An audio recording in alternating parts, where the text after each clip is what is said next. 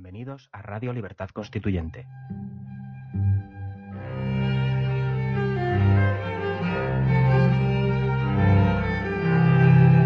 Están escuchando Los Florilegios Diarios de Trevijano. Don Antonio, ¿nos podría usted hablar hoy de, de lo que es el vacío de poder?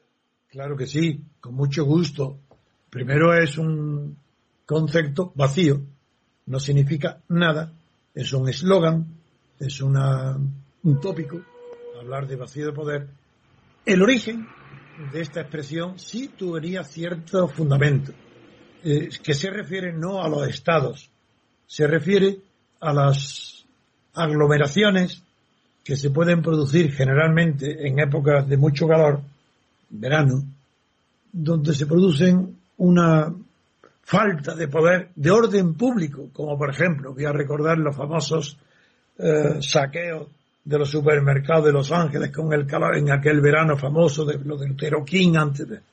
Entonces, ahí sí, ahí no hay policía a tiempo en un sitio donde hay una aglomeración y donde se producen disturbios, pero eso es de orden menor y no tiene nada que ver con la expresión vacío de poder aplicada a cuestiones de Estado. Vacío de poder, eso, esa frase es incompatible, porque el poder no admite ni admite, él no admite vacíos. El poder nunca, nunca admite que hay un vacío. Pero jamás, ni un solo caso. No, ¿qué, vacío de poder? Aquí se está, se está confundiendo dos cosas. Uno, el poder real, que no tiene vacío, y el poder burocrático que se produce, por ejemplo, a la muerte de un jefe de Estado o de un vicepresidente. Ahí, claro, hay un vacío de poder nominal. Hay un vacío de poder que no es poder, sino ficción de poder, que es todo lo que son cargos burocráticos, pero que no van acompañados de un poder real o efectivo.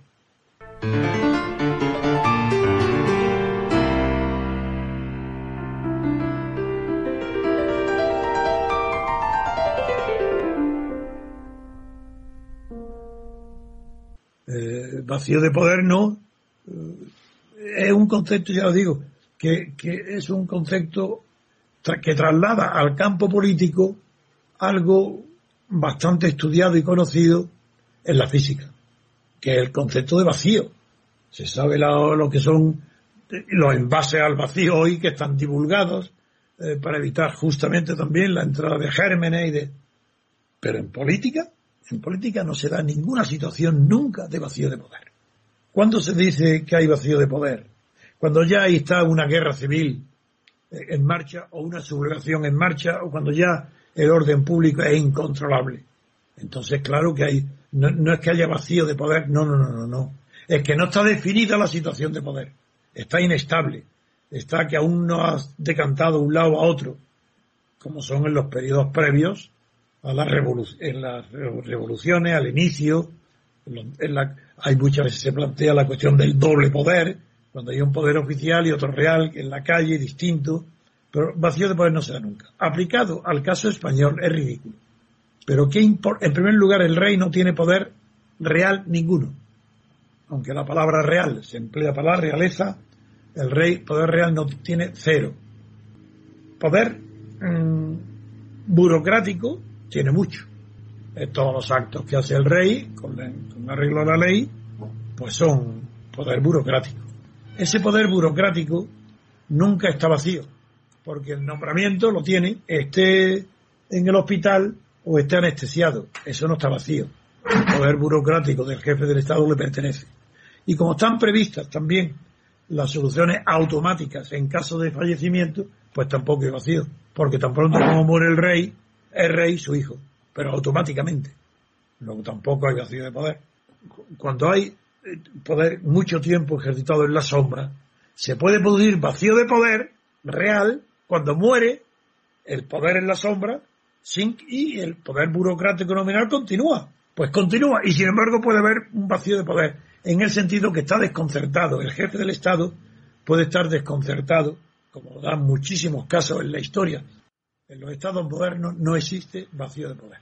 Que cuando se habla de vacío de poder se refiere ausencia del poder en, los incidentes o situaciones donde falla el orden público, donde la policía no tiene poder suficiente para contener a las muchedumbres que se abalanzan a los saqueos de los comercios, de la...